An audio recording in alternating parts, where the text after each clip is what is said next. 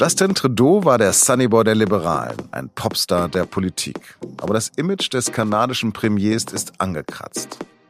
Über den Ausgang der Wahl in Kanada spreche ich gleich mit unserem Nordamerika-Korrespondenten Christian Zaschka.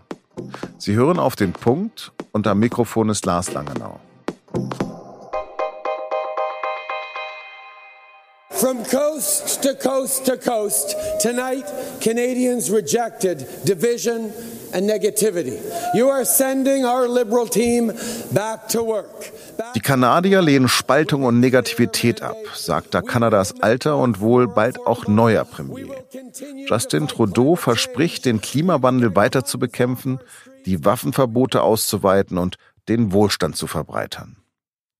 Im Grunde genommen ist er ein Typ wie Barack Obama, gut aussehend, jung geblieben, empathisch, weltoffen, dynamisch und fortschrittlich.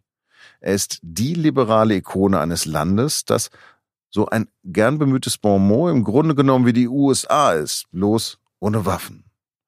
Aber die langen Flitterwochen der Kanadier mit ihrem Premier sind vorbei. Trudeaus liberale Partei hat am Montag die absolute Mehrheit verloren.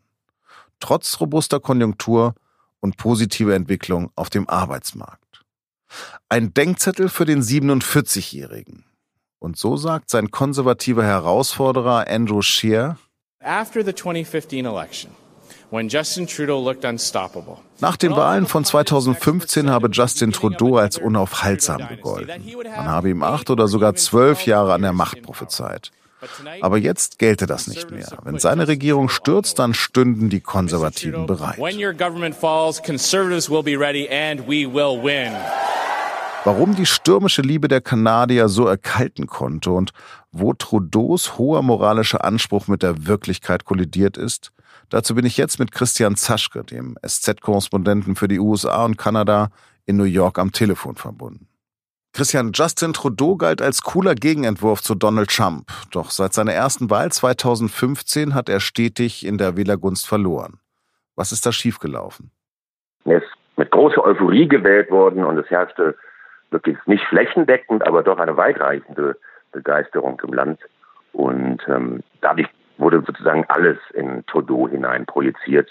Und dann kam dazu noch, dass er so gut aussieht und so fotogen ist und mit den wunderbaren Kindern, mit der wunderbaren Frau. Das Bild war einfach zu perfekt. Und dann gibt es allerdings auch ein paar sehr, sehr konkrete Anlässe. Ich habe auch gelesen, dass er 353 Wahlversprechen abgegeben hat. Was ist denn daraus geworden? Erstaunlicherweise hat er die meisten davon gehalten. Es gibt eine unabhängige Studie, der zufolge er ganz oder zumindest teilweise 92 Prozent seiner Versprechen gehalten hat. Und das sei der höchste Wert, ähm, den eine kanadische Regierung in den letzten 35 Jahren erreicht hat. Problematisch waren richtig große Skandale. An vorderster Stelle zu nennen ist ähm, der sogenannte SNC Lavalin Skandal. SNC Lavalin ist eine Baufirma, und ähm, die sitzt in Quebec, das ist Trudeaus Wahlkreis. Und die haben angeblich Schmiergelder bezahlt, um Aufträge aus Libyen zu bekommen. Das wollte seine damalige Justizministerin untersuchen, sie wollte ermitteln lassen und Trudeau hat Druck auf sie ausgeübt, das nicht zu tun. Später mit der Begründung, er wolle da die Arbeitsplätze sichern. Das ist natürlich so ein bisschen fadenscheinig, insbesondere weil diese Justizministerin ähm, später aus der Partei gedrängt worden ist. Das war aus zweierlei Gründen wiederum symbolisch. Zum einen hatte Trudeau versprochen, möglichst viele Frauen in seine Regierung zu integrieren. Das hat er auch getan. Zum Zweiten hat er sich für eine starke Aussöhnung ähm, mit den Ureinwohnern eingesetzt. Und die nämliche Justizministerin Jodie Wilson-Raybould stammt von Ureinwohnern ab. Die Frau ist als unabhängig über dieser Wahl wieder angetreten und ist gewählt worden, was man durchaus auch als, äh, als Zeichen an Trudeau verstehen kann. Gerade viele junge Leute haben sich aber von ihm abgewendet, laut Wahlanalysen. Äh, was ist denn da passiert? Warum hat er denn die Jugend verloren? Er hat zum einen den ähm, jungen Leuten, die sich besonders natürlich für den Klimawandel interessieren, versprochen, dass er Vorreiter im Kampf gegen den Klimawandel sein werde.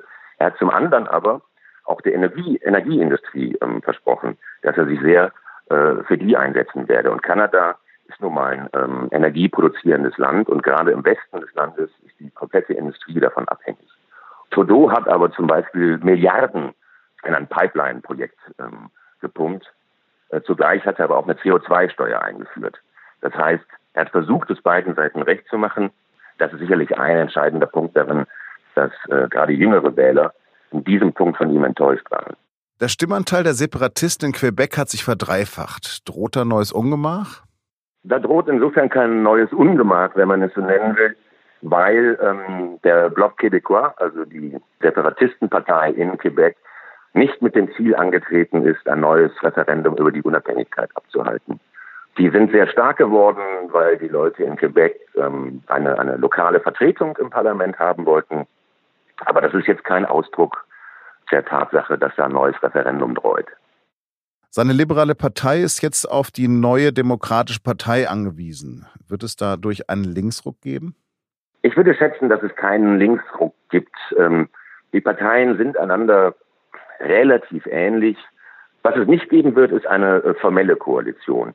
Das ist in Kanada absolut unüblich. Das gab es zum letzten Mal im Ersten Weltkrieg. Was aber wiederum sehr üblich ist in Kanada, sind Minderheitenregierungen. Also äh, genau das, was Trudeau jetzt anführen wird.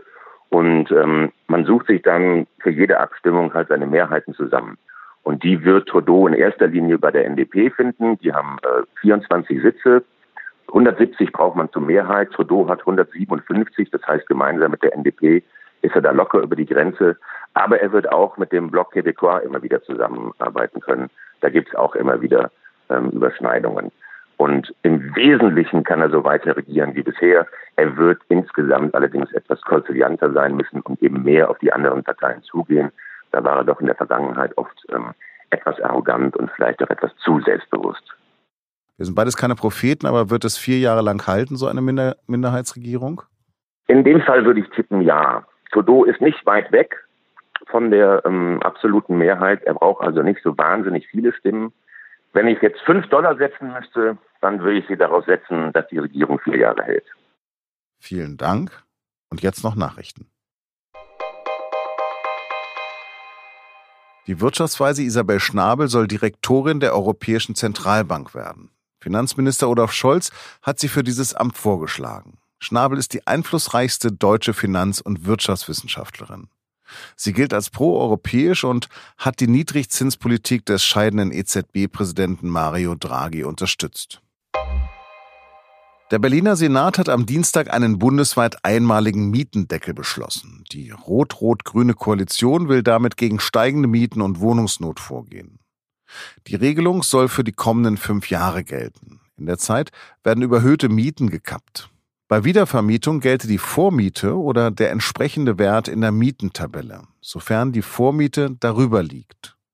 Das geplante Gesetz soll für rund 1,5 Millionen Berliner Mietwohnungen gelten.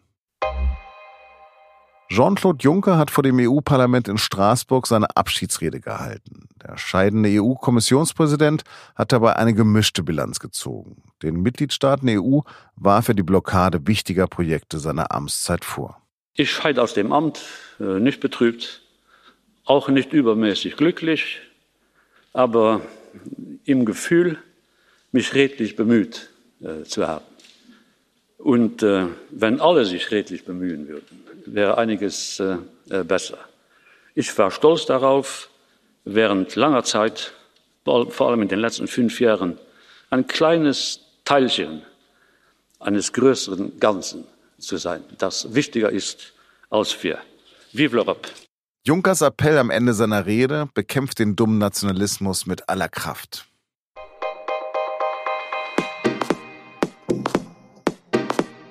Wer ist wichtiger für Argentinien?